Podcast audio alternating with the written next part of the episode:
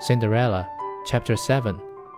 And when the evening came, she wanted to go home, but the prince said he would go with her to take care of her, for he wanted to see where the beautiful maiden lived. But she escaped him and jumped up into the pigeon house. Then the prince waited until the father came and told him the strange maiden had jumped into the pigeon house.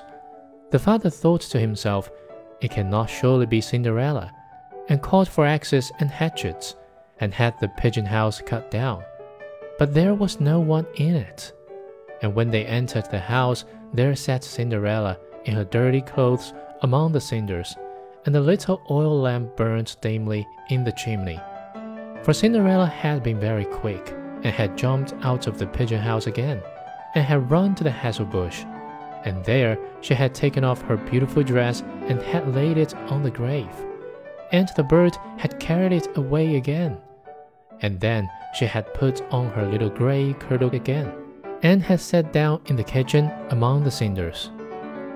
The next day, when the festival began anew, and the parents and stepsisters had gone to it, Cinderella went to the hazel bush and cried, Little tree, little tree, shake over me, that silver and gold may come down and cover me.